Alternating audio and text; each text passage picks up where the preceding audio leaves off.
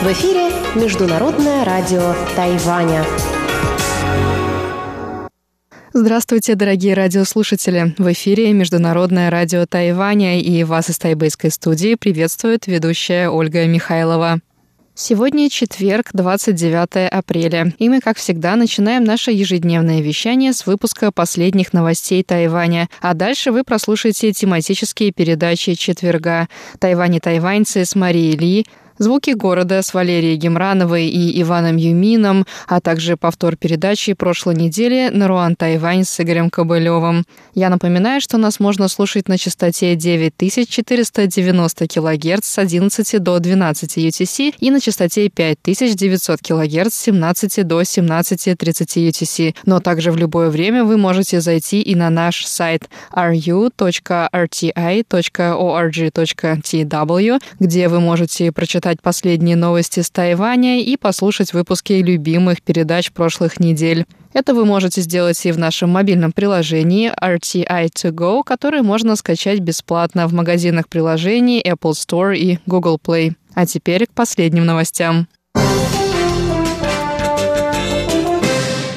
Президент Китайской республики Цай Инвэнь посетила 29 апреля торжественную церемонию сдачи в эксплуатацию патрульного фрегата «Дзяи» и спуска на воду фрегата «Синджу». Церемония прошла в порту судостроительной компании Тайчуань в южном городе Гаусюне.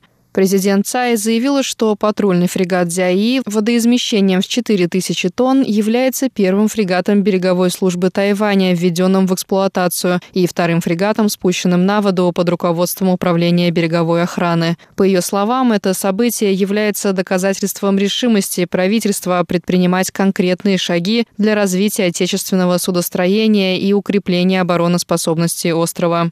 Цай Вэнь выразила уверенность в том, что фрегаты Дзяи и Синджу станут важным дополнением береговой охраны и повысят безопасность осуществляемых ею маневров. Она добавила, что надпись «Тайван» на английском языке на бортах двух фрегатов станет важной демонстрацией решимости страны защищать свои территориальные воды. С сегодняшнего дня мы начали дополнять название патрульных катеров надписью «Тайван». Мы постепенно добавим это слово к атрибутике всех катеров береговой охраны. Таким образом, у нашей береговой охраны появится отличительный знак, что повысит безопасность ее работы. Это также поможет продемонстрировать решимость Китайской Республики проводить учения и защищать территориальные воды Тайваня, сказала президент. 捍卫蓝色国土的决心。Министр иностранных дел Китайской Республики Джозеф У заявил 29 апреля, что в связи с ухудшением эпидемической ситуации в Индии, связанной со вспышкой новой волны коронавирусной инфекции COVID-19, правительство Тайваня предоставит Индии 150 кислородных концентраторов. По его словам, правительство уже закупило 150 аппаратов для производства кислорода и отправит их в Индию в ближайшее время. Мы закупаем еще большее количество кислородных концентраторов и заказываем медицинскую продукцию из-за границы. Мы делаем все возможное, чтобы увеличить производство медицинских товаров внутри страны, сказал Джозеф У. Министр добавил, что правительство проводит анализ возможностей Тайваня в оказании помощи Индии в борьбе с пандемией. Он сказал, что МИД вскоре объявит, какие еще меры планирует Тайвань для поддержки Индии. Ранее Министерство иностранных дел дало поручение представителю Тайваня в Индии проанализировать обстановку с нехваткой в стране медицинских товаров и начать взаимодействие с государственными структурами медобеспечения. В министерстве пообещали, что будут поддерживать тесный контакт с гражданами Тайваня, проживающими в Индии. Согласно сообщениям Всемирной организации здравоохранения, на 28 апреля в Индии зарегистрировано 19 миллионов 977 тысяч 267 случаев заболевания и 208 тысяч 187 смертей от коронавируса. Центральный противоэпидемический командный пункт Тайваня сообщил 29 апреля о трех новых местных случаях заражения коронавирусной инфекцией COVID-19.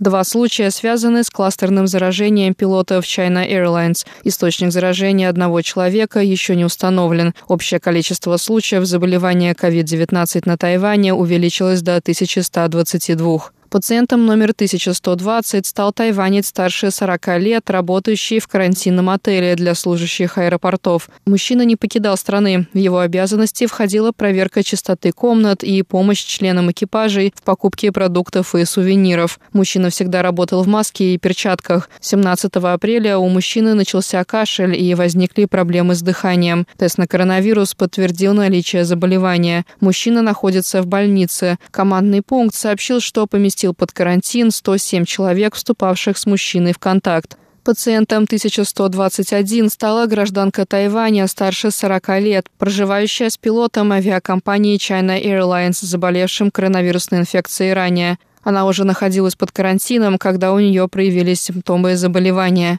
Пациентом номер 1122 стал мужчина из Тайваня старше 50 лет, вернувшийся на Тайвань 25 апреля из США с пересадкой в Японии. Во время карантина у него проявились симптомы заболевания. Единственный контактировавший с ним человек – работник карантинного отеля. Он уже был помещен под карантин. На Тайване за последние несколько дней выпало обильное количество осадков. По сообщениям Бюро водных ресурсов Министерства экономики, в водохранилищах к северу от уезда Мяули, включая Баошань и Баоэр, уровень воды поднялся на 54,8 мм. В водохранилищах Миндэ и Юнхэшань вода поднялась на 40 мм. Уровень воды в водохранилище Шимэнь повысился на 43 мм. В общей сложности запасы в водохранилищах по всему Тайваню повысились на 1318 тонн воды. Водохранилище Вэньдэ пополнилось на 430 тонн воды. Водохранилище Фэйцуй на 190 тонн. Водохранилища Баошани и Баоэр в общей сложности пополнились 100 тоннами воды. Водохранилища Дэцзы и Лиюйтань, снабжающие водой муниципалитет Тайджун, пополнились на 100 и 150 тонн воды соответственно. Глава Бюро водных ресурсов И Фэншо прокомментировал пополнение водохранилищ острова. Он сказал, в водохранилищах Дэцзы и Ли Юйтань, которые поставляют воду в Тайджун, количество воды пополнилось на 250 тонн, что составляет примерно половину дневной нормы потребления городом. В водохранилищах в уезде Синджу количество воды пополнилось на две дневные нормы потребления. На этом новости за четверг, 29 апреля, подошли к концу. Для вас их провела и подготовила ведущая Ольга Михайлова.